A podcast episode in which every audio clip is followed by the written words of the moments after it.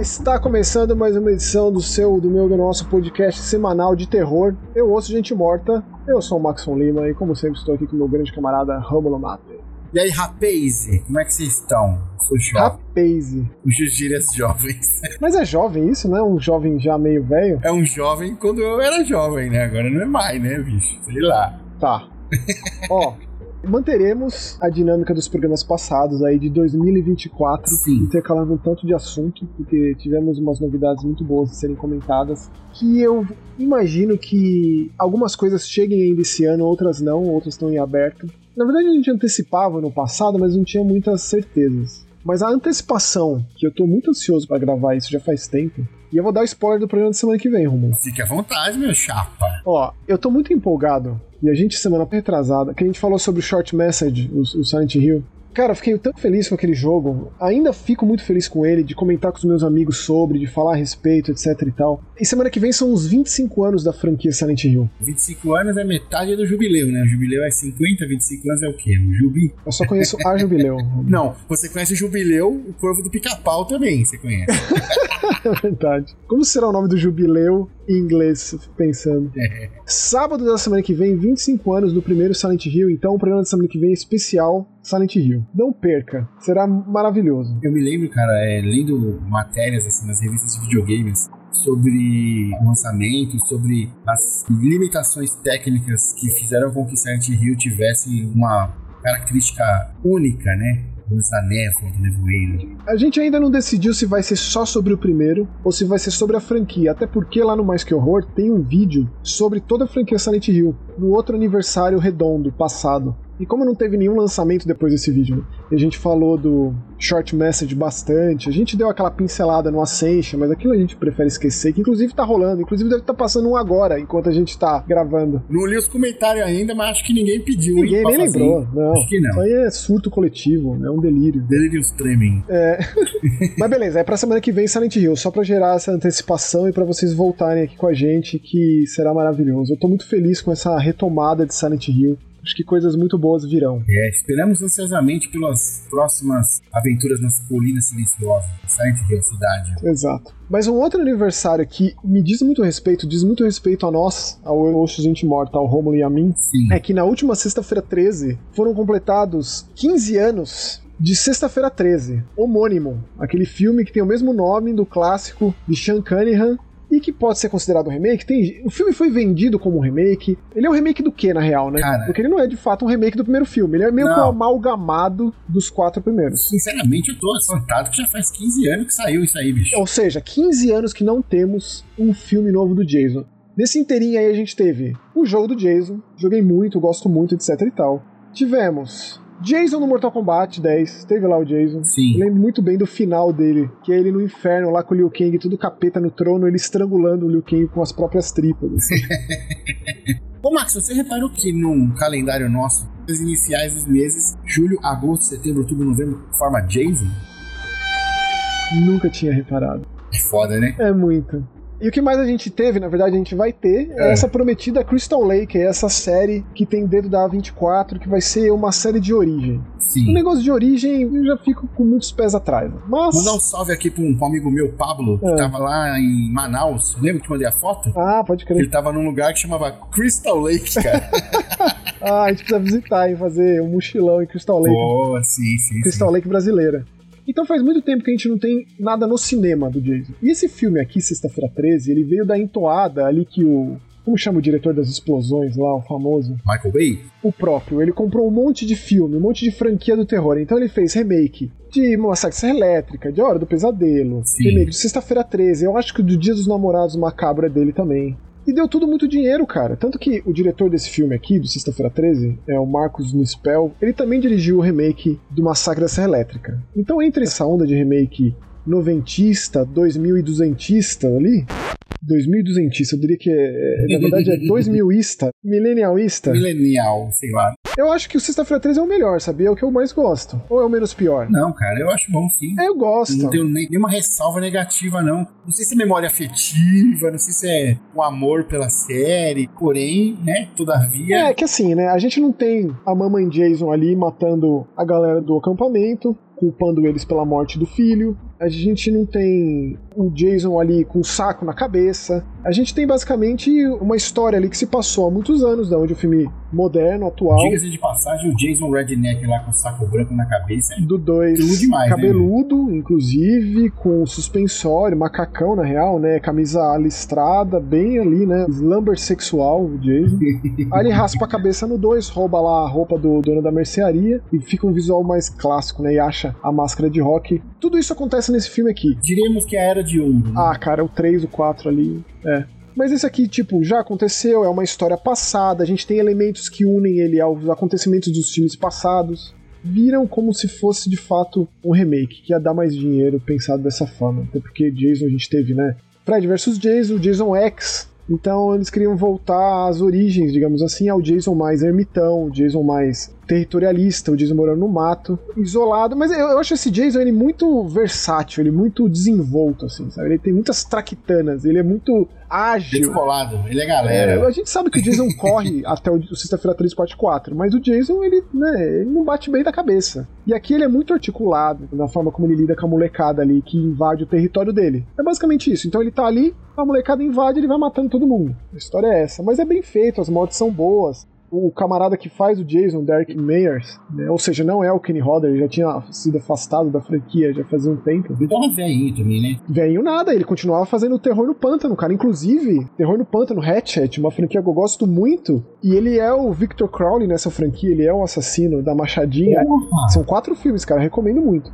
O diretor dessa franquia, Adam Green, é um grande fã de slasher. Ele reuniu muitas pessoas foda de filme de terror nessa franquia. Aí você percebe que o cara é fã quando ele, ele vai resgatando as pessoas assim, de quem ele é fã, Exato. né? Às vezes tá lá meio que no limbo e fala, opa, vem comigo. É, exatamente. E aí ele pegou e colocou o Kenny Hodder, que é o Hatchet, né, o, o Victor Crowley, frente a frente com o outro Jason, com o Derek Merrick. Ele é ali um cara que invade a propriedade dele, o pântano, né? Ah, o Adam Green é da hora, cara. Vale a pena ir atrás desses filmes que ele fez aí. 15 aninhos, né, mano? 15 anos do remake. É remake porque assim que o estúdio chamou. O nome é Sexta-feira 13, né? Então é é isso aí. Não teve nada depois, por conta de problemas judiciais, de processos no estúdio, por partes envolvidas. A gente sabe que todo esse imbróglio já foi resolvido. Sim. E o que vai fazer essa ressurreição do Jason é Crystal Lake. O Maxon, e se mantém ali no terreno pantanoso ali, Crystal Lake, só que indo pra outro monstro aí, teve uma notícia aí que a gente foi pego de, de calças arriadas vai ter uma continuação do Predador da Caçada, é isso mesmo? Badlands? Exatamente, é, vão trazer de volta o diretor Dan Trachtenberg, que também assina o roteiro.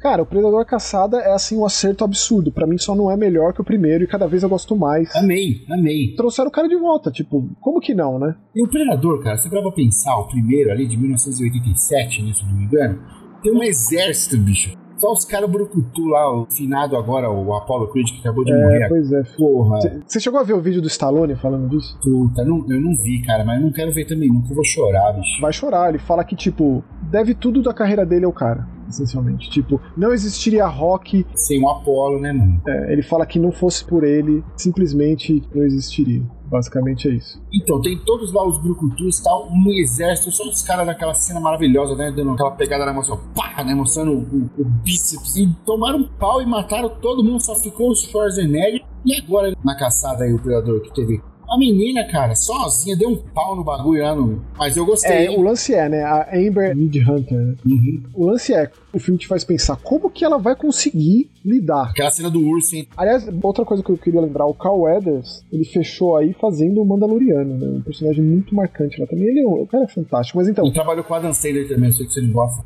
É, é muita gente, né? O cara tem décadas de carreira e Sim. dezenas de filmes. Mas então, é, eu espero que eles sigam essa mesma linha de raciocínio no Badlands, né? Coloca o predador ali num momento que, tipo, ele tá muito avançado. Naturalmente ele tá muito avançado tecnologicamente, mas que fica muito evidente que vai ser difícil a gente entender como ele vai ser derrotado. Que foi o caso aqui da Naru, né, no Predador da Caçada. E o jeito que faz e como a, coisa se desenvolve, se desenrola é absurdo. Faz você torcer por ela, ali no caso.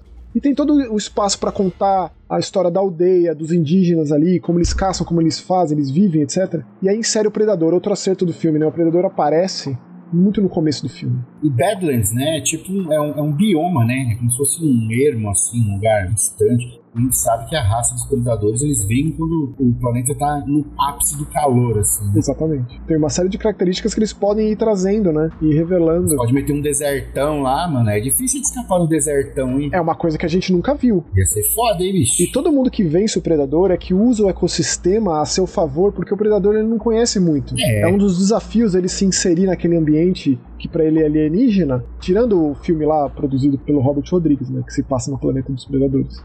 E a gente vê que é muito parecido na real, porque é meio que uma selva, né? Isso aí foi uma das decepções daquele filme. Não tem nada assim, de muito alienígena, digamos assim. Mas ele se inserindo nesse ambiente é um desafio extra para ele. Certo. Então, assim, um ambiente de deserto é uma coisa que a gente nunca viu na franquia e é muito interessante. E o que, que a gente tem aí? A gente tem jogo, né? Ah, tem que ter, cara. Sempre tem um jogo. Dessa vez é um jogo romeno chamado Grey Dawn, de um estúdio chamado Interactive Stone. Não sei se esse estúdio fez outros jogos, pelo site deles basicamente é o Grey Dawn. Ele desenvolve e distribui, né? Isso, já tem uns anos, então espero que eles estejam cozinhando aí mais alguma desgraceira. E a gente tá falando de um jogo de 2018, que ele foi lançado originalmente no PC em 2018, porque ele foi lançado agora nos consoles.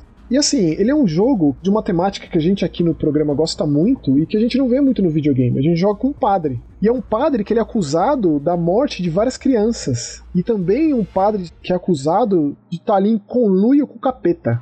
Ele tem que provar sua inocência. O gameplay é uma coisa simples, são esses jogos de exploração, primeira pessoa e tal, né? Começa ali numa mansão cheia de opulência. Eu tô vendo o visual, pelo visual que eu tô vendo aqui nas imagens aqui que tem na página principal da, Steam aqui, uhum. é um visual muito bonito, cara, muito bonito. Há avaliações positivíssimas aqui. É caprichado, ó. porém, eu jogando no Xbox Series X, ele tem um problema que para mim, esses jogos que focam em ambientação, e tem assim uma tratativa um pouco mais aprofundada nas texturas, nos elementos do ambiente, em você poder apanhar os objetos e olhar com detalhe não é um port muito bem feito, Romulo. Não. O jogo carrega muito rápido, então basicamente toda vez que você chega num ambiente novo, que o jogo carrega uma tela de loading, fica aquele monte de textura que não existe. E o jogo vai se carregando ao seu redor enquanto está se desenrolando. Isso é muito broxante e anticlimático. E voltando a falar dos visuais aqui, tô vendo que a parte religiosa, né, católica, é muito ortodoxa, assim, né? As imagens de Jesus, assim, aquelas igrejas russas, tá ligado? Muito foda. Muito. muito. Foda. É exatamente isso. Assim, eu joguei, e para ser muito honesto, eu não entendi muita coisa, não. Ele tem muito elemento ali que precisava de uma bagagem religiosa que eu não tinha uhum. para conseguir sacar. E ele é uma história muito onírica, muito dos sonhos, você visita cenários muito viajados, assim. Então ele foge rápido da coisa mais crível, verossímil. Mas assim, por mais que eu tenha achado o jogo mais ou menos no geral, ele te coloca em situações que eu particularmente nunca tinha jogado em um jogo. Nunca tinha vivido aquilo em um jogo. Padre preparando uma missa, levando um incensário ali, passando pelas pessoas. E tem toda essa questão da criança morta. Das crianças, né? É, mas aí existe uma que fala com ele do além, entendeu? E tipo, é mesmo essa criança? É mesmo? Ou é algo se fazendo passar pela criança é. e tentando ludibriar o padre? Capetinha, sei lá. Então, assim, tem parte de arrepiar esse, desse jogo por causa disso. O padre Abraham, o nome do camarada. Passa nos anos 20 e ele transita entre essa realidade dele na Inglaterra, mas também a um passado na Romênia. Porra, então se passa na Romênia. É falado em romeno? Tem um jogo em inglês, hum. inglês britânico, muito bem dublado, inclusive, que é uma característica. Nada que inglês britânico é bem dublado, cara. É legal, não, é muito profundo. Você assistiu pouco Monty Python, então, hein? Eu gosto de Monty Python, mas eu acho muito pedante, cara. Ah, eu, isso aí é a sua opinião, né? Claro, claro. Tô falando que o maior fã de Oasis que tem, né? Isso que não, né? De qualquer forma, assim, eu digo isso porque não é todo dia que a gente vê jogo indie de terror que é bem dublado. Na verdade, tem muito jogo que a dublagem ela perde ali, pelo menos a minha imersão. Você sai do jogo assim porque Sim. é tão meia boca o negócio. E até a parte que é de fato falada em romeno é muito bom. Cara. Tudo que vem dessa parte ali da Europa me encanta, assim. O próprio conto do Conde Drácula, a origem dos ciganos, do povo romani, né? Dos, que vem dos romenos. E vai para esse lado também o jogo. Pô, mas sim. Eu diria que da metade para frente o jogo fica melhor. Se você conseguir chegar até lá, e é um jogo curto. Eu terminei ele, sei lá, em 3 horas. No PC ele custa 37 pila, 38 pila, 27,99.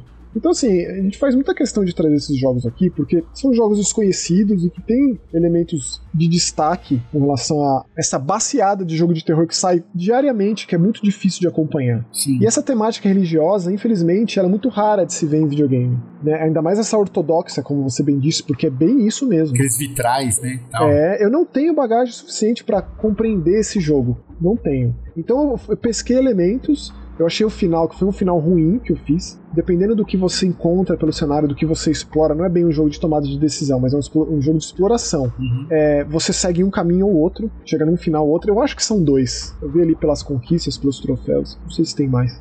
Mas é um final catastrófico, assim. Um final que, pelo menos eu fiquei mal, assim, depois do final. Ah, então é bom. Não sei se vou voltar tão cedo para fazer o outro. Mas assim, é um jogo que vale por esse poder imagético religioso. Que é uma coisa que para mim é muito interessante toda coisa ritualística que ele te coloca para fazer, entendeu? Ir atrás desses itens, desses crânios, dessas ervas para fazer essas poções. Tem colecionáveis? Ah, cara, é difícil não ter, né? Esses jogos de exploração normalmente vão para esse lado. Eu acho que é um tanto quanto preguiçosa, mas às vezes é bem feito. Eu gosto, mas eu sou uma puta de troféu, né? Ah, então... bom. Eu aprendi a deixar isso de lado pela minha saúde mental. É, faz bem você. Porque tem muito jogo para jogar para eu ficar fazendo isso, entendeu? Eu certo. deixo de jogar muita coisa para ficar dando três pulos pra trás na lua minguante para ganhar 10 no troféu de bronze ou 10 dias. Não desmerecendo quem gosta de fazer isso. Muitíssimo pelo Não, contrário. mas tem que desmerecer eu mesmo, tá certo. Cara, isso é uma forma de você estender a duração daquele produto que é caro. A gente sabe que videogame é um hobby caro. E outra, né? Metodologias recentes conseguem transformar um troféu e uma conquista em dinheiro. Você trocar por grana e comprar algumas coisas ali dentro das suas lojinhas. Ô, Max, a gente falou de Predador, né? Sim. Agora a gente vai falar de Alien, né? A contraparte, né? Os arqui-rivais. Alien versus Para! Predador. Os... Que Alien versus Predador? Corinthians e Palmeiras do espaço. Ai, meu Deus, mas ó, Pra mim, pelo menos, Alien não me empolga faz muito tempo, tirando a Ripley e o Xenomorpho no Dead by Daylight, que foi um grande evento, uma grande maravilha, e também o jogo que a gente comentou aqui recente. Na verdade, eu acho que foi uma coisa que eu comentei lá no Mega Busters. Eu falei aqui também, né? O último jogo do Alien, o Alien de estratégia, o Dark Descent. Sim. Aquilo é uma coisa maravilhosa. Maravilhosa, ainda reforço. Mas não é tão maravilhoso quanto o nome desse novo Alien, que é Alien Romulus, feito para você. Porra! Escrito também pelo nosso camarada Fed Álvares. Fed Álvares. Grande maluco do terror aí, descoberto pelo Sam Raimi, apadrinhado pelo Sam Raimi. O cara começou ali fazendo o remake do Evil Dead, aquela maravilha de filme. Também fez aquele outro maravilhoso lá, Homem nas Trevas, que infelizmente esse teve uma continuação. Não, o primeiro é bom, hein? Do velho. Mas você assistiu o 2? Não. Não assista. Peraí, o 2 é o que tem a menina que ele guarda a menina? Não, o primeiro que ele guarda Não, a o menina. 2 é o que eles querem redimir, transformar em anti-herói. Sim, né? O 2 quase estragou o primeiro também. Ô, ô Marcos, a gente tá falando do Fed Álvares aqui, tá falando do, do Alien Romulus.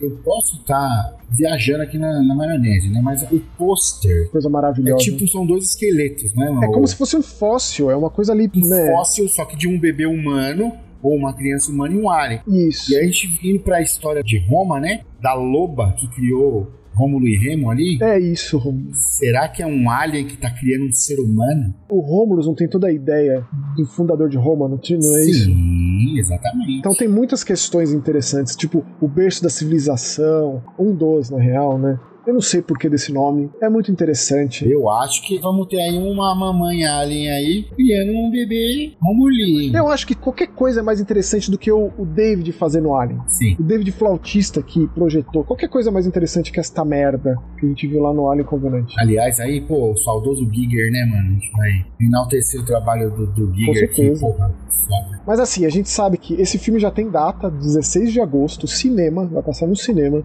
que me deixou muito feliz. Eu pensei que ia ser filme tipo Hellraiser, sabe? Uma retomada tão importante dessa que foi pro streaming. Sim. Então é filme de cinema. A gente tem também uma série de Alien que tá rolando faz muito tempo. Essa pré-produção cozinhando faz muito tempo. Sabe-se lá sobre o que vai ser. A gente vai assistir, né? Esse aqui, cara, eu tô realmente esperançoso. Especialmente porque não tem o Ridley Scott envolvido. Porque ele não larga esse osso. O cara não sabe mais fazer esse tipo de filme. Vai lá fazer filme do Bidis, que é recém-anunciado aí que ele vai tomar conta. Fazer esses filmes épicos aí que ele gosta. Diz é bom. Não tô desmerecendo, de forma nenhuma. Mas ele não sabe mais fazer filme de Alien. Larga, Larga. este Alien. E a gente fica sonhando aqui com um filme do Alien do Neil Blomkamp, que a gente sabe que em algum momento entrou em pré-produção, É. mas ali rolou um atrito entre as partes mais pagantes do que pensantes e o cara foi afastado. O cara já foi afastado de Alien, já foi afastado de Robocop, cara. Deve ser difícil de trabalhar o Neil Blomkamp, mas a real é que ele faz uns filmes que eu gosto bastante. E eu adoraria muito ver um Alien dele. Mas o Fed é um cara que se dedica ao terror. Espero que ele traga muito do aspecto terror lá do início da franquia. Não, papito, só pelo que ele fez ali com o Evil Dead ali, cara, tem que dar. Imagine, imagine, Romulo, o Alien no nível daquele Evil Dead. Imagina. Sim. Mas aí é isso, né? A expectativa já tá lá no alto e aí a gente se fode no final, né? Como quase sempre. Temos coisa da caveirinha? Caveirinha, na verdade, é uma série. A gente já vem falando aqui de Condado Maldito faz tempo, ou seja, é difícil, né? Assim como foi a menina do outro lado, retomar essas histórias, contar um pouco do volume 6 de 8, que já tá acabando, sem contar demais, e sem só ficar ali naquele rasinho, né? Isso aqui é uma história, é um horror rural, um horror folclórico, é aquele tipo de horror de uma bruxa queimada viva ali na época da Inquisição nos Estados Unidos, Sim. que houve isso lá. E essa bruxa amaldiçoou esse vilarejo. É na época de Salem ali mesmo. Basicamente, a história não se passa lá. Digo, não se passa nessa época. Uhum. É trazida para os dias atuais. Essa bruxa ela renasce em uma menina chamada Amy. Conforme essas histórias vão se desenrolando, a gente vai sabendo mais desse condado de Harrow. Será que é isso mesmo? Esse último volume foi meio que uma revelação muito grande para a história sobre a identidade dela, que ela acreditava de fato ter nascido nela, ali, despertado nela depois dela ter atingido a maioridade, essa bruxa que amaldiçoou o lugar. Bruxa chamada Hester Beck. Mas será que é isso mesmo? Então é, é, são revelações tanto dela quanto da audiência. A gente vai descobrindo junto com ela os seus poderes, os seus lacaios, os seus familiares, suas capacidades, como ela lida. Ela teve até uma irmã gêmea que apareceu. Um dos grandes lances desse volume novo é o confronto dela com a melhor amiga dela, chamada Bernice. Tem visões muito distintas de como proteger esse condado, esse lugar. Se passa nos tempos atuais, é isso? Sim. A criação de Colin Bunn e de Tyler Crook já foi finalizado lá fora faz um tempinho, o selo Dark Horse, que agora é, a Macabra e a Dark Side trazem aqui pra gente, naquela edição fina, capa dura, aquele papel plastificado, cheiroso. Isso aí é chovendo molhado, né? É, redundante, da, da né? qualidade dos livros da Dark Side aí. Mas uma das coisas que eu mais gosto. E assim, eu pensei que não fosse gostar, porque começa a explorar muito todo esse lance dos familiares. Hum. De que família, não a família humana, digamos assim, a família ancestral, transcendental. Familiar é o gatinho da bruxa, né? É o... Não, não, não, não, não. É a família de fato, assim. Outras pessoas. Ah, Aquela coisa etérea que existe no mundo de carne. Ou que se faz imagem no mundo de carne, sabe? tipo os, os parentes do, do lobisomem apocalipse, assim? Basicamente. A gente conhece muito disso, e aí quando eu vi que ia pra esse lado, eu pensei, pô, aí vai começar a me dar muitas respostas, mas é muito interessante. Especialmente no que diz respeito a um monstro que é basicamente um boi da cara preta, chamado o Abandonado. É uma besta que existe nas- na floresta. Inclusive tem um dos volumes que são caçadores que vêm pra caçar esse bicho. Esse é bem brutal, um dos mais violentos gráficos. Se dão mal, né? Se dão mal, né? É muito bom, é bem bom, é bem interessante. Então eu tenho gostado cada vez mais. E tô muito ansioso pro próximo e pro derradeiro final, e com certeza falarei aqui sobre. E é aquilo, cara, tipo, a cor é um elemento muito importante, né?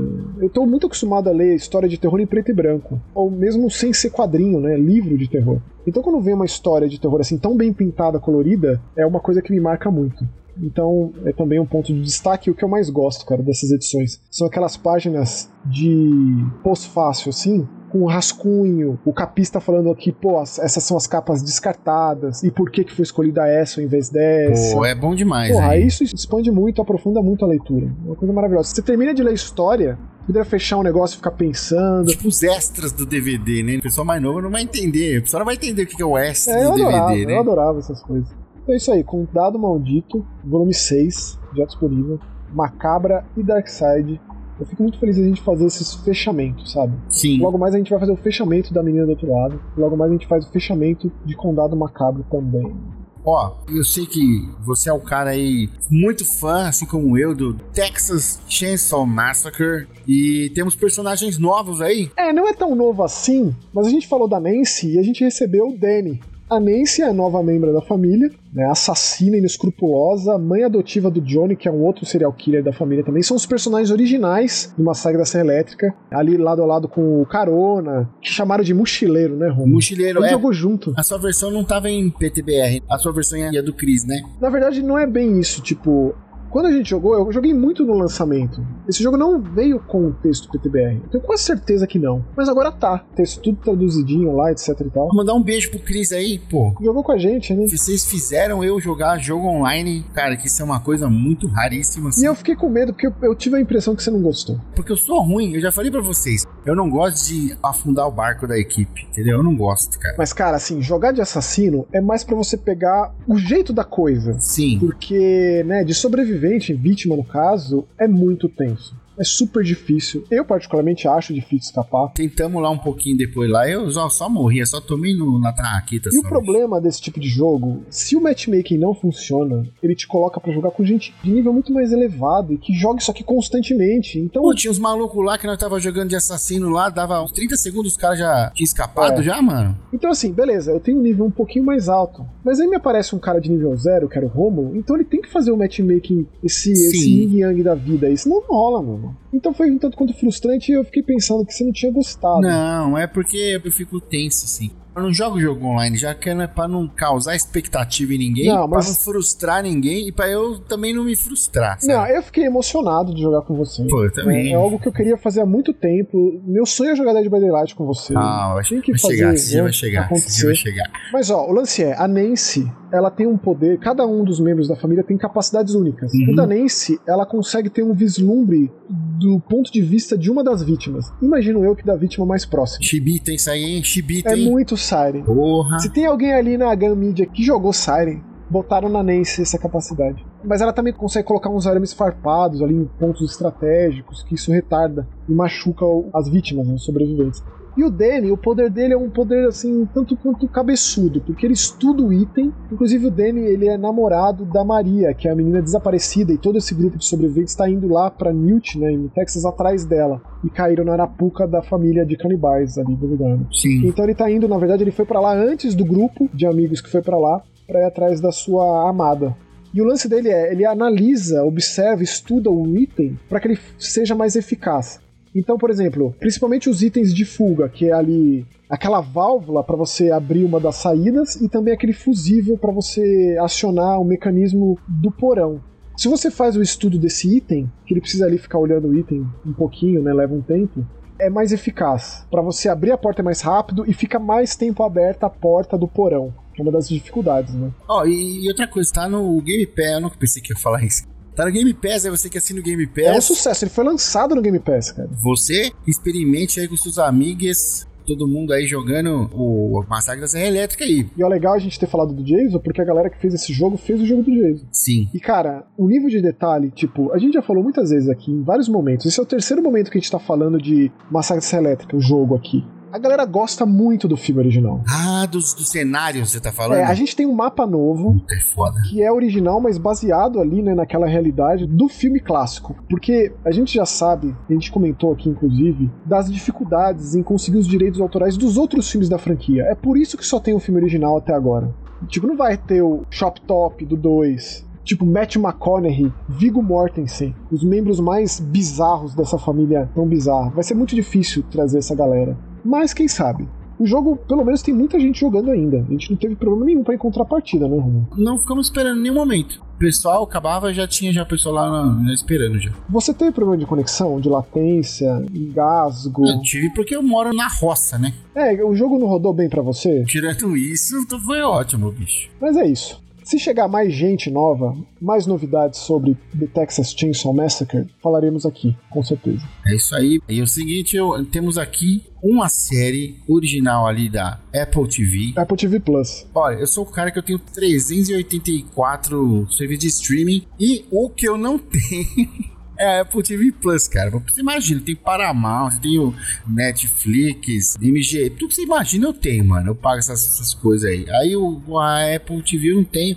Fizemos um teste grátis aí, né? Mas que série que é que você tá falando, Romulo? O Poltergeist de Enfield. Quatro episódios aí, minissérie de 2023. A linguagem do negócio eu achei incrível, hein, cara? que é baseado em fatos, né? Cara, eu nunca vi um negócio igual esse. Não, não tem. E aí um cara ali dos anos 77, ali em Londres ali, que é um cara que ele, ele é estudioso, né? Curioso de efeitos paranormais. Eu diria que mais que curioso, ele faz parte ali de um grupo de estudo. É, um grupo, e aí eles surge essa casa aí é, em Enfield. É tipo o MTV da Inglaterra, certo? É, o- é o caso Sim. paranormal de poltergeist, de seja lá o que for, atividade paranormal mais famoso do Reino Unido, comparativamente a MTV, eu diria. O Castelinho da Rua Apa. É o castelinho da Rua Apa dos Beatles.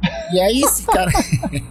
e aí esse cara aí, bicho. Na época, né? Nós não tínhamos os recursos que temos hoje. né? Não, mas, ele, mas ele fez uso de toda a tecnologia da época, vai. A Jaque até comentou, né? Eu tava assistindo o episódio com a Jaque. Aí quando ele deixa lá a foto pra tirar com o controle lá, né? Aí ela, ai, vai ver a foto, né? Quando acontece esse negócio. Aí gente, porra, não dá pra ver a foto, tem que revelar a foto, tá ligado? Exato. Demora, tipo, um tempo. Não é no celular que você vê a foto na tela de alguma coisa, né?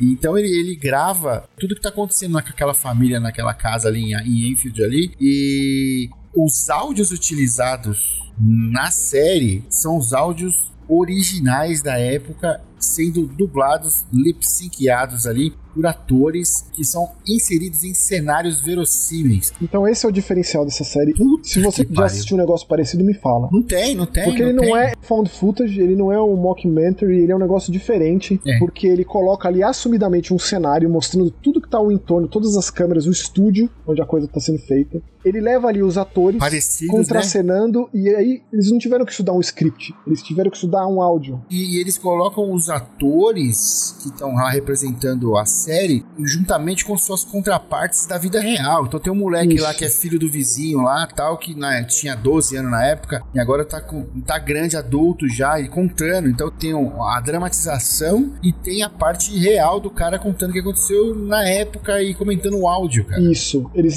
se encontram, né, com os atores, mas também tem o contato, o primeiro momento ali de visitando aquela casa recriada em requintes de detalhes, exatamente como era na É época. tipo o Luciano Huck lá, mano, quando monta as casas dos artistas criança lá. Eu não É igualzinho, mano. O quê?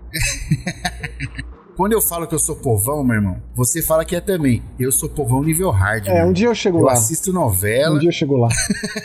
Mas então, isso, é- esse formato, nesses quatro episódios, não tem nem quatro horas, cara. Essa é uma série de 2023. Se eu tivesse assistido ano passado, desgraceira ordem, isso aqui teria ganhado tudo, cara. Em matéria de originalidade, eu nunca vi algo parecido, não. Ô, Romulo, pensa, cara, aquela galera fazendo a boca, todos os movimentos, tudo exatamente como tá a gravação Sim, do áudio original. É muito impressionante, é muito original e é muito assustador. E você vive, né? Tem toda a coisa do drama familiar. É verdade, não é? Eu acho que isso é irrelevante perto do que tenta mostrar, do que se não é verdade, por que aquela família tá se fazendo passar por aquilo? Tá querendo encenar aquilo, fingir que aquilo é real. E se for verdade de fato, É. o que é que pode ajudar essas pessoas? E como elas podem sair de uma situação dessa? O fato é que lá da metade pra frente, a série esconde de uma maneira genial um elemento chave. E quando essa pessoa aparece ali, cara, é de arrepiar. assim. É de arrepiar tudo. E que faz isso aqui ser verdadeiramente assustador. Poltergeist de Enfield. Eu sei que a Apple TV Plus não tem muitas coisas, não tem muitas séries, mas é tudo de muita qualidade. Tudo que eu já assisti, Ruptura, só isso já vale a pena. A dica tá dada aí, meus caros ouvintes. Mas o Poltergeist de Enfield, pela originalidade, pelo nível de atuação e requinte de detalhes na recriação dos elementos de décadas atrás, da forma respeitosa como conta a história dessa família, é muito especial. Isso aqui me lembrou, Romulo, um petardo dos found footage. Qual? Se não tivesse assistido esse negócio, você vai ter que ver imediatamente. Qual? É um filme direto pra TV de 1992, ou seja, antecede muito Bruxo de Blair, chamado Vigília Paranormal Ghost Watch. Você já assistiu esse negócio? De quando que é?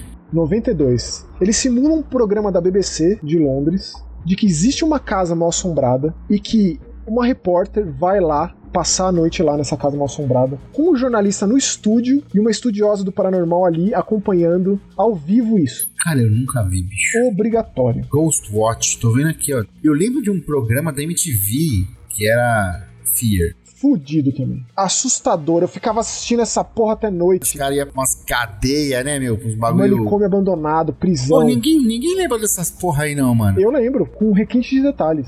Amo. Isso aqui é o mesmo nível, é mais até. Porque isso aqui é 92, cara. Assista. É, eu tô vendo aqui a capa aqui, meu. Tô, parece que é um episódio do Arquivo X, tá Com ligado? certeza influenciou Chris Carter esse negócio. Porra. E na verdade a gente devia ter terminado esse programa com o Poltergeist Enfield, porque o que vem agora, Uhum. tipo, assim, a gente fica muito feliz de não ser essa coisa louca de consumir absolutamente tudo que sai, na hora que sai e fazer as coisas aqui. Esse aí que a gente vai falar agora saiu em começo de dezembro. É, né? o próprio Poltergeist Enfield, então a gente vai tomando nosso tempo. Tem coisa aqui que é nova, as notícias, né? Tem lá alguns jogos a gente traz aqui, inclusive com preview. Então quando dá, dá. Quando não dá, a gente sempre vai resgatar. Porque a ideia é comentar e falar sobre, independentemente de ter se passado o tempo que for. Foi assim com o Poltergeist Enfield e é assim também com o Feriado Sangrento. Do querido aí por alguns, ou não querido por outros, o famoso Eli Roth, né, cara? É, eu não decidi se eu gosto desse cara ou não, viu? Pra ser muito honesto. A verdade é que ele fez mais um sucesso de bilheteria. Como não, cara? Ele regaçou os nazistas lá no Bastardos Inglórios. Não, esse é o personagem dele. Tô falando ele enquanto diretor de cinema. Eu acho que ele tem altos e baixos. Ele, ele, vai ali numa montanha russa de emoções. Feriado Sangrento eu julgo um acerto. É obrigado a falar de coisas como o Albergue, por exemplo. Né? Não, foi o grande acerto dele. Ele é tipo o, o Rejeitados pelo Diabo, do Rob Zombie. É tipo o albergue do Eli Roth, assim. Canibais é fudido também. Não gosto. Não gosta? Não, eu acho fraquinho, ainda mais enquanto homenagem ao Holocausto Canibal. É. Eu acho fraquinho de tudo. E ele fez um dos piores filmes que eu já vi na minha vida, inclusive ajuda na direção. E o Ken Reeves pagou aquele filme, cara. Pra mim é inacreditável. O Bata-se de entrar? Esse é um dos piores filmes que eu já vi na minha vida. É pra adolescente, Max. Não, não é pra nada isso É aí, pra cara. Isso aí. adolescente, Max. Eu quero saber se adolescente gosta desse lixo desse filme. Não é possível. Gosta, cara. Não, é- Pô, não é dia eu possível. tava vendo um camarada meu, meu querido, assim, postou uma cena desse filme. Nossa, o filme mais agonizante da minha vida. Não acredito. Esse filme, Knock Knock, da The Armas lá. Ana de Armas. Inclusive com a moça, a Lorenza Iso, ela também fez o Canibais. Sim, sim. Veio antes, né? Um- É dois é anos antes. terrível. Então, assim, pra mim, eu não assisti, por exemplo, o remake do Desejo de Matar. Não assisti também o Mistério do Relógio na Parede. Eu não vi aquele documentário sobre o tubarão que ele fez chamado Fim. Preciso ver algumas coisas aí, preciso fazer algumas retratações. Mas eu acho que ele começou muito bem. Se a gente pega e pensa que o primeiro filme do Lara Roth foi o Cabana do Inferno, eu acho esse filme foda. Depois já veio o Albergue. E o Albergue, cara, eu assisti no cinema assim, foi uma explosão de desgraça o Albergue. Em 2005 ali, cara, um negócio assim. Não passava esse tipo de filme no cinemão, cinema de shopping. Não passava esse nível de violência. Não, era assim, é, é violento demais, né, cara? Se o Eli Roth tivesse nascido em Paris, poderíamos colocá-lo ali no. no Não, no- acho que no- não. É muito arroz e feijão ainda precisa, eu acho. O Albergue? Sim. Ah, olha que o Albergue. tá- Ó, levando em consideração que Jogos Mortais saiu um ano antes, Hum. ele pavimentou o caminho para o Albergue, entendeu? Sim. Dá pra fazer esse paralelismo com certeza. Mas fato é que o cara fez um grande filme de terror. Quando eu digo grande, eu digo de bilheteria, tanto que já foi anunciada a continuação. Não sei se sai esse ano, mas já foi anunciado. Ele pega o grande dia de folga e o grande feriado, o grande data festiva comemorativa dos Estados Um Unidos dia de ação de graça, né? o Thanksgiving ali, e né? transforma em uma sangria desatada com um assassino brutal, matando a molecada, não só, né? Matando todo mundo que entrou ali na sua. Basicamente na listinha dos seus próprios motivos pessoais, dos porquês. Emenda nisso na Black Friday, né? Que é bem interessante. É, ele meteu todo, toda a cultura norte-americana ali, estadunidense ali, meteu o assassino com aquele chapeuzinho de peregrino, né? O lugar que é em Plymouth, lá, que é onde, Massachusetts. onde né? nasceu o, o feriado de Thanksgiving lá, dos caras, que é um. Acho que se não for o feriado mais importante dos, dos caras, tá entre os três ali. Eu acho que é, Romulo. A gente aqui, mais é Natal, pessoal se encontra e tudo mais, mas lá a família mesmo, os caras, estudantes que estudam fora do estado, voltam pra casa, os pais pra ter aquele famoso peru, né? Só me lembra a família Adams 2. Então, é isso mesmo. Mas você gostou do filme? Cara, é mais do mesmo, né?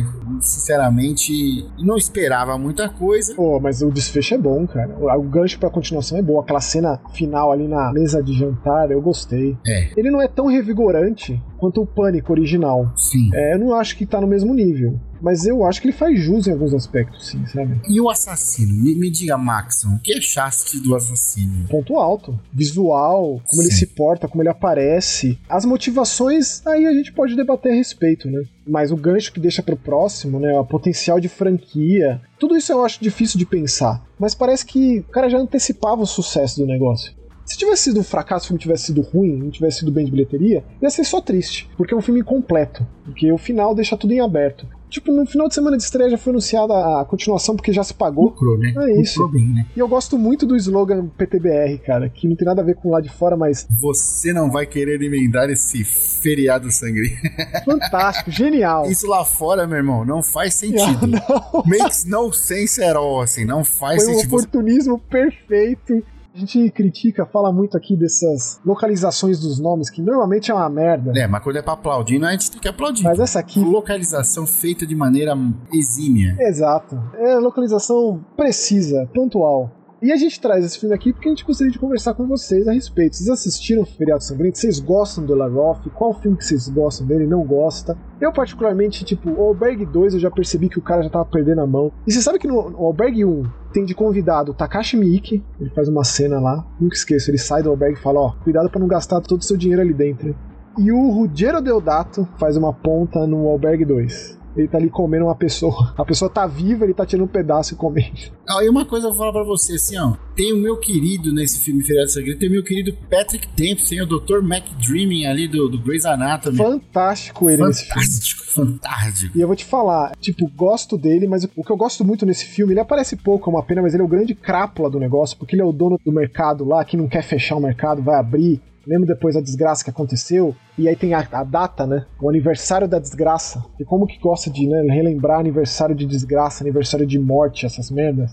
Que é o grande Rick Hoffman, lá com sua bigodeira e a sua cara ali, que te faz pensar, né? Que que esse cara? Que é camarada do, do Laroff desde tempos de albergue, né? Sim, sim. Então eu achei legal ele ter voltado, é um grande Bela ator. bigodeira, né? Uma bela bigoda, a É a bigoda. cara de crápula. que pariu.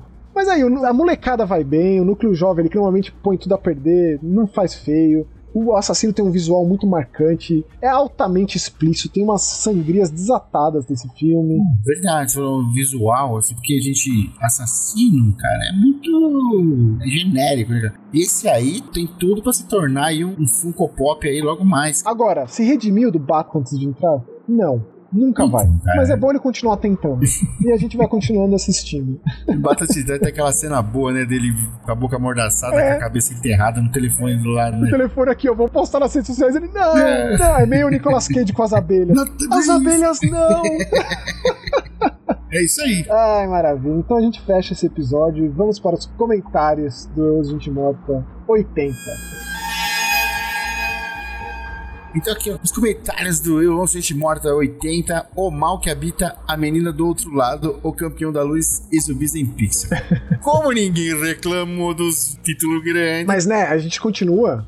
Os programas mais ouvidos barra assistidos do ano passado são os mais simples, tipo o especial do Exorcista Sim. e o A Morte do Demônio e a Ascensão. Me faz pensar, viu? Mas aquele especial do Exorcista eu acho que é uma coisa que tá no coraçãozinho nosso, né? Especial, né, Max? Não, mas me faz pensar se a mensagem vai mais direta, com um título mais direto. É claro que quando eu penso nesses nomes, eu tento ser abrangente nas temáticas que a gente traz. É, mas é que a gente, ultimamente, a gente tá falando de 80 tópicos num programa.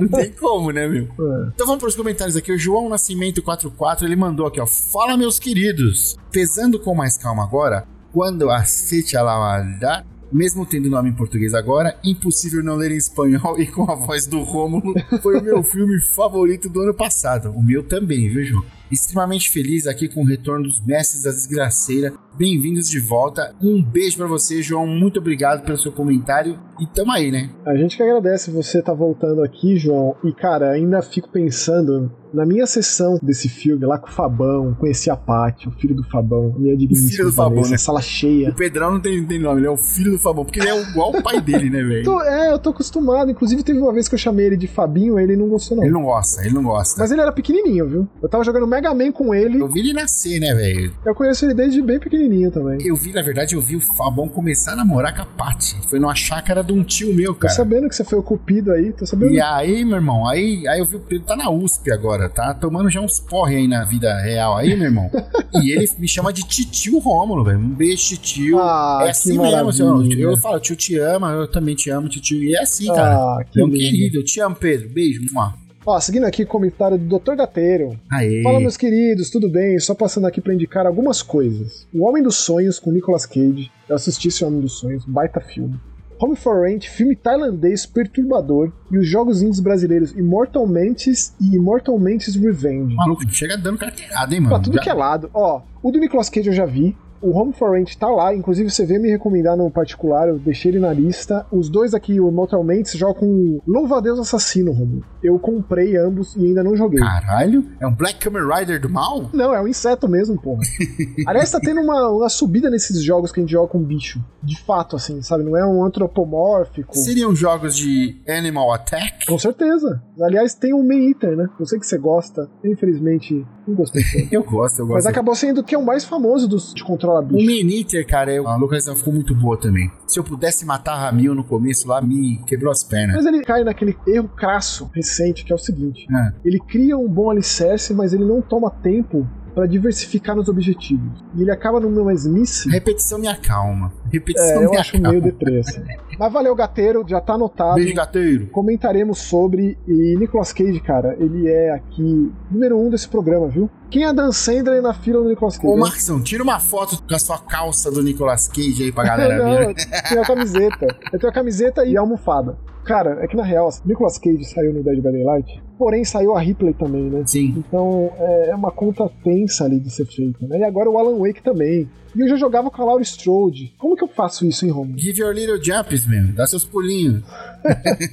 Valeu, gateira. Prazer tê-lo aqui com a gente. E agora é o, o Cavaleiro Templário aqui, ó. Valeu, Maxon e Rômulo. Se conseguir o código, maravilha. Se não, tudo bem. Ó, já vou falar que já conseguimos. Demos uma semana pro nosso querido outro ouvinte aí. hum, Procuramos fumar É. Agora o código é seu. Não, pera. O cara ele foi muito ligeiro, Romulo. Ele escreveu lá. Tipo, a gente ainda tá esperando a resposta do, do vencedor lá, Cavaleiro. Não, mas tem que ter um prazo. Não é assim. Não é vitalício. Vitalício. Vamos dar mais uma semana. Tá bom. Se até o programa de Silent Hill da semana que vem ele não responder, eu entro em contato com você, Cavaleiro. Vitalício é nome de velho, né? É o seu vitalício. Não é nome de. Parece nome de É velho. amigo do seu Baltazar, é.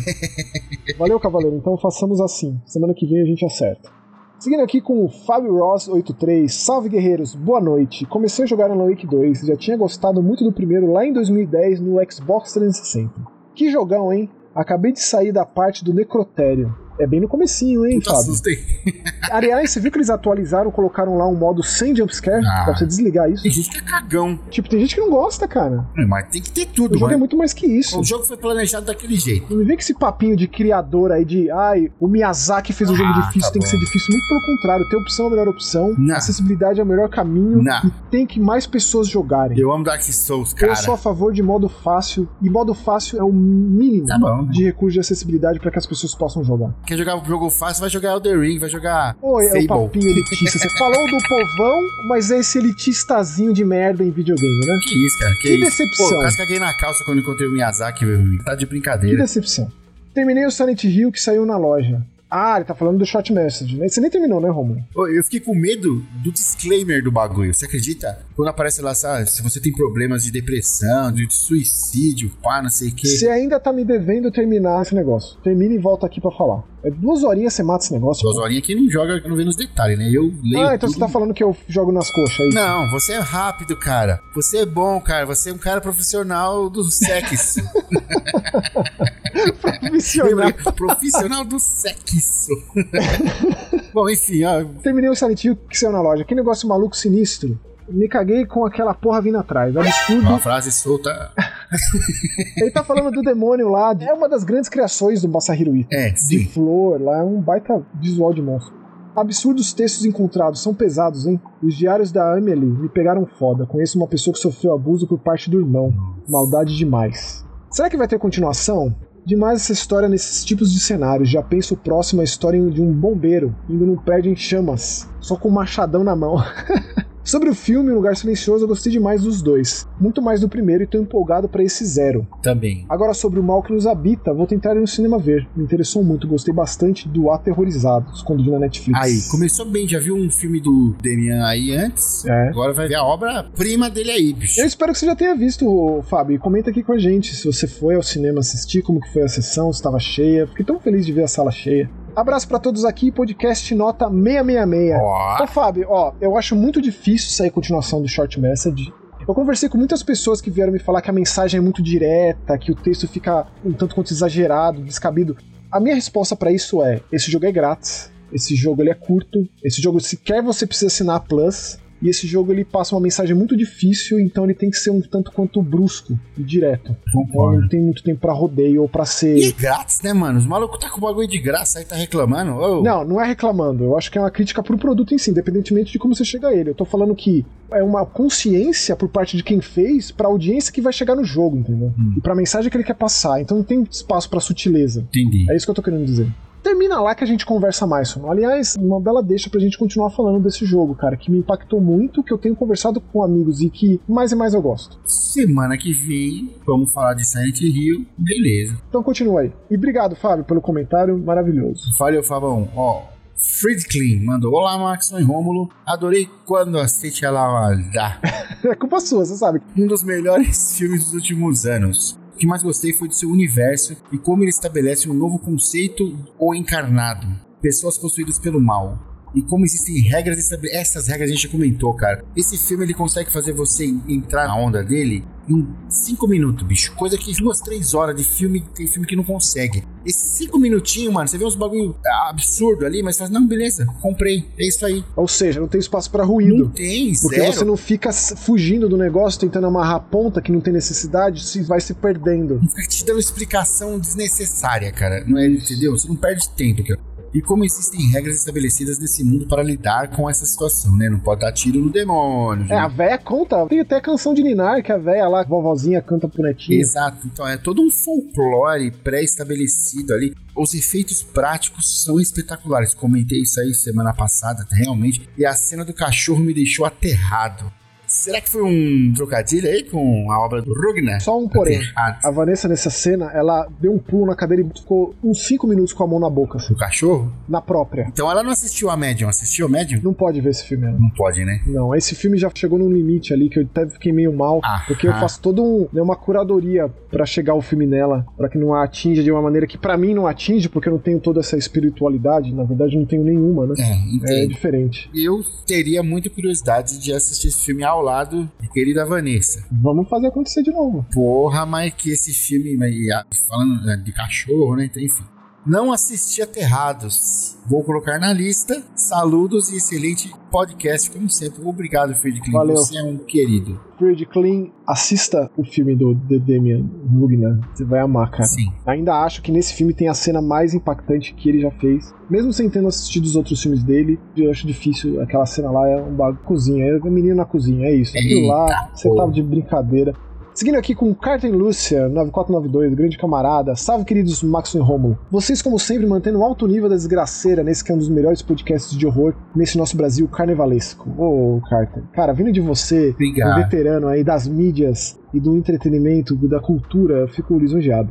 Valeu muito a indicação do Raging Bites, que junta duas coisas que eu adoro: Apocalipse Zumbi e Phantasy Star. Sim. Só devo fazer uma ressalva que eu adoro Nightcry. Caceta, é a primeira pessoa que eu conheço. Na real, cita Nightcry, né? Eu acho que grande parte do hate que o game sofre é por conta das altas expectativas que ele levantou na época e que não foram atendidas. Para mim, já tem status de cult hoje em dia, mas provavelmente só eu penso dessa maneira. Abraços, amigos. Agora voltarei à minha hibernação de carnaval. Eu imagino que você já tenha sido despertado desse momento, mas cara, você acabou de me fazer. Basicamente, você me colocou uma arma na cabeça e falou: jogue de novo Nightcry. Ah e eu vou fazer isso. Porque assim, a expectativa era alta, era a volta do Rifumi Kono pro terror, que não fazia terror há muito tempo. É o criador de Clock Tower voltando a fazer um jogo tipo Clock Tower, com o Masahiro Ito fazendo um monstro. Sim. Então, como que não vai ter expectativa? Tanto que eu dei muito dinheiro no Kickstarter lá, meu nome tá nos créditos, etc e tal. Shut up and take my money. É, isso aí. Pois é. Mas eu vou jogar de novo. Valeu, Carter. Um beijo pra você. Muito obrigado pelo comentário, viu? Aqui, ó, Marcos A. 1978. Tem dois comentáriozinhos aqui. Manda os dois na sequência. Que o primeiro é: Eu devo estar desatualizado com o quadro, ou realmente vocês não falaram de Creep Show temporada 4 e da série John Carpenter Suburban Screams? Marcos, mil perdões. Não falamos de nada de Creep Show. Não falamos da série do John Carpenter. A gente tem que fazer essa meia-culpa aí, Romulo. A gente vai ter que fazer. Vamos, sim, sim. Só que seja um pouco paciente com a gente. A gente vai aos poucos. O Suburban Screens eu sei que é muito mais curto, então a gente vai priorizar. Então a gente promete que logo mais aparece. Já o Creep Show, eu não assisti nada ainda. Eu sei que tem o Greg Nicoteiro nessa série, etc e tal, né? Então a gente também deixa essa promessa, mas aí vai ser um pouquinho depois. Mas a gente fala também. E obrigado por lembrar, cara. Eu tinha esquecido dos Suburban Screens do John Carpenter. É pra isso que tem essa sessão aqui de conversa com os nossos queridos amigos, né? É muito seleto, né? Olha, é muito. Nossa, rapaz. Ele continua aqui no segundo comentário. Viu gameplay de um jogo chamado Indica e achei interessante. Era uma freira fugindo de um cão demoníaco, um Hellhound, né? Um local coberto de neve e tinha um sistema de ela estar num local infernal e ter que rezar para voltar ao mundo real. Conhece esse game? Não conheço. Com certeza absoluta, joguei a demo, terminei a demo. É um jogo russo que tá para sair logo mais, acho que no segundo semestre deve sair. Ele tem todo esse ambiente rural, de neve, recôndito, e a gente joga com essa freira e ela de fato tem um botão que ela ora e ela transita entre algo infernal, com demônios ali tentando ela, e o real a demo eu acho que já entregou demais. Eu preferiria nem ter jogado, porque se você vê o trailer desse negócio, o jogo já te compra, na hora. Então a gente tá de fato vivendo uma nova era de religiosidade nos jogos, cara. E isso é, tem muito potencial, é algo que o cinema já faz há muito tempo, que a literatura, os quadrinhos já fazem há muito tempo dentro do terror, e videogame não. Então o videogame tem muito espaço para abordar essas histórias que são em muitos momentos tabu, que são em muitos momentos difíceis de lidar, mas que, porra, videogame é uma mídia madura o suficiente para ir fundo nessas histórias. Você botar ali como protagonista uma freira, que imagino que vai ter momentos ali que ela vai fazer um serviço pro lado errado da história, digamos assim. Foi o que eu senti jogando. Esperar sair, né? Pra ver qual é que Com é. certeza tá na lista. Muito obrigado aí, Marcos, pelos comentários. Finalizando com o nosso grande camarada Sick Shark Dope, Tubarão, com Nhaque, o grande retorno Nhaque. Eu ouço gente morta voltando, chutando bundas com um pessimista quando aceite a maldade. Damian Hugner é um diretor promissor demais. O segmento dele em Satanic Panics me assombrou muito. Ah. Estamos devendo esse filme, assistiremos e comentaremos aqui. A gente citou que ele estava lá, né? Falamos. É, obrigado, Maxon, por ter citado essa antologia por aqui. É, de fato foi só um lembrete, porque eu ainda não vi, mas veremos em breve. E a maior maravilha, de fato, é receber você aqui com a gente, Six Shark Top. Espero que você fique com a gente esse ano todo. É isso, né, Romulo? Ficamos por aqui com mais um episódio do Eu Ouço Gente Morta. Lembrando que semana que vem tem 25 anos de Silent Hill. 25 aninhos de Silent Hill. Encontro marcado. Compromisso, hein? Tamo junto, Maxon, para sempre e para o alto e avante, né? Não sei por que eu falei isso. Infinito e além, é isso? É. um beijo, galera. Beijo, beijo, tchau.